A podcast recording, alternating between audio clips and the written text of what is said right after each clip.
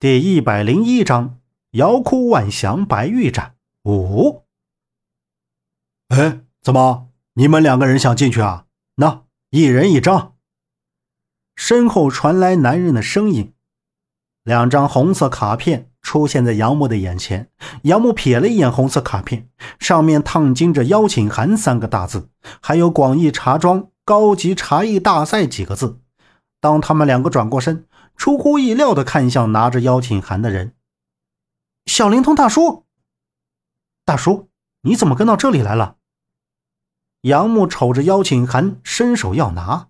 小灵通大叔嘴角微微一扬，往回收了一下红色卡片，看着杨木说道：“我是有条件的，邀请函可不是白给你们的。”小灵通大叔，这就不好了吧？你跟我们还谈什么条件？说。你这邀请函从哪儿弄来的？不会是偷来的吧？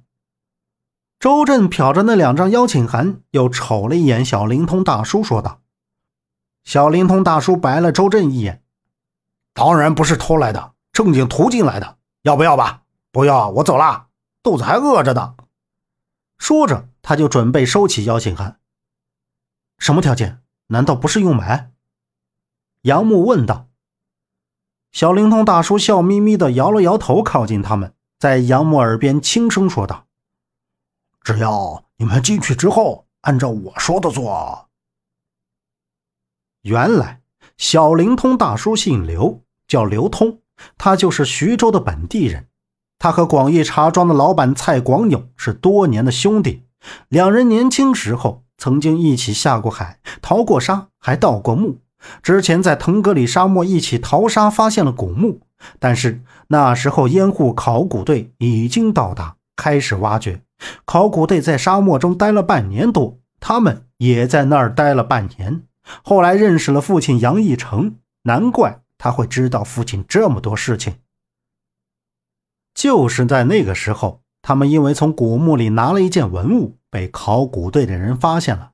最后，蔡广勇带着文物跑了，刘通被抓了起来。还好杨玉成把他救了，但是还是在看守所里待了些日子。等出来的时候，他去找蔡广勇，人家已经跑得无影无踪。而刘通由于进过看守所，做什么都处处碰壁。等再找到蔡广勇，他已经开了一家茶庄，生意做得风生水起。蔡广勇把刘通留在茶庄，是给了他一份工作。刘通本想着共患难的兄弟福寿同享，却没想到除了排挤他，还诬陷他，以致兄弟间有了隔阂和仇恨。如今，刘通就想让杨木他们把这场茶艺大赛搞砸了，让蔡广勇的茶庄开不下去，给自己出口气。刘通之所以让杨木他们去，是因为他查到杨木不仅懂茶艺。还和围城计划有关系。茶艺大赛这种比茶的模式应该是对外开放的。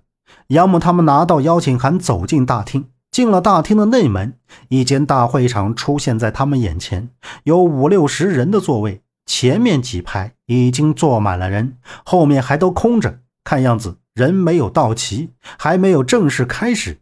对面大台后面红色幕布上贴着“第三届茶艺大赛”几个字儿。杨木的视线扫着坐在椅子上的人，竟没有发现孟莎他们三人。明明看到他们进来的，在门口也没有看见出来，人却不在会场中，难道凭空消失了？这时，一个拿着话筒的漂亮女士走上台子，开始讲话。然后有人搬上去两张桌子，茶艺大赛。这就开始了。杨木刚要往最后一排座椅那边走，就看到从门口又走进来一个穿着黑西装的男人，和他身后跟着一个拎包的人。那人手里还拿着一件东西。两个人都没有瞅这边会场，直接朝西边走去。那里竟然有一道门，门的颜色和旁边的墙差不多。一进来就只会关注会场，以为整个会场就这一个进出的门口。那道门不明显，难怪没被发现。杨木拍了一下周震，这边走。两人也朝那道门走去。推开门，里面是一条很长的通道，通道两侧没有窗户，亮着几盏灯，灯光有些昏暗，给人的感觉有点压抑。走到通道尽头，向右拐过去之后，是一条通往地下的楼梯。楼梯有三四层楼那么高，盘旋着往下走。下去之后，又是一道门，门口站着两个凶巴巴的工作人员。他们拦住了杨木和周震，和大厅门口的人同样的语气和他们要邀请函。杨木把刘通给他们的邀请函递给面前这两人，他们接过邀请函，打开看了一眼，就问道：“二位是哪个堂的？上面没有注明，是押宝还是收宝的？”周震看着他们懵了，和杨木对视一眼。杨木瞅着他们手里邀请函，清了清嗓子道。我们收保的，个人收，没有堂。身前的工作人员合上邀请函，递给杨木，随后两人对着点了下头，推开门，请杨木他们走了进去。其中的一个工作人员领着他们到旁边挤满人排队的地方，然后转身就出去了。杨木望着这个特别的会场，和上面的会场截然不同，空间很大，四周是隔断出来的上下两层的房间，共有二十几间。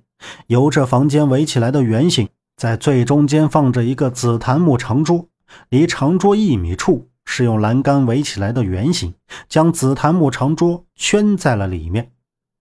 房间里基本上坐满了人，杨木他们排队的人群应该是坐在栏杆外围的座椅上，但看椅子并没有那么多，很多人没有坐到椅子，就只能站着了。杨木环视房间。在第二层的房间里看到了梦莎和山哥，他们坐在那里喝茶。李庆华没有和他们在一起，难道是在这楼下的人群里？杨木和周震站在隐蔽的角落里，听着身前几个人窃窃私语。周震捅了捅旁边的杨木，问道：“杨木，这是干什么的？比上面还热闹。还有，你刚才说他们说是收宝押宝，怎么听着像是押大押小、赌博一样啊？”这我也不是很清楚，刚才吓懵的。嗯，听前面的人告诉我们了。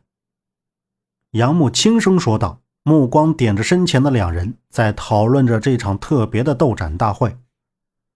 名义上是斗展，但实际上是赌宝。这里的人除了收宝的人是来花钱的，其他手里押宝的人不可以收宝，但可以用自己手上的宝贝换其他人手里的宝贝，还可以赌宝，但最后。赌宝成功的人都要交给茶庄一笔钱作为中介费用。本集播讲完毕，感谢您的收听。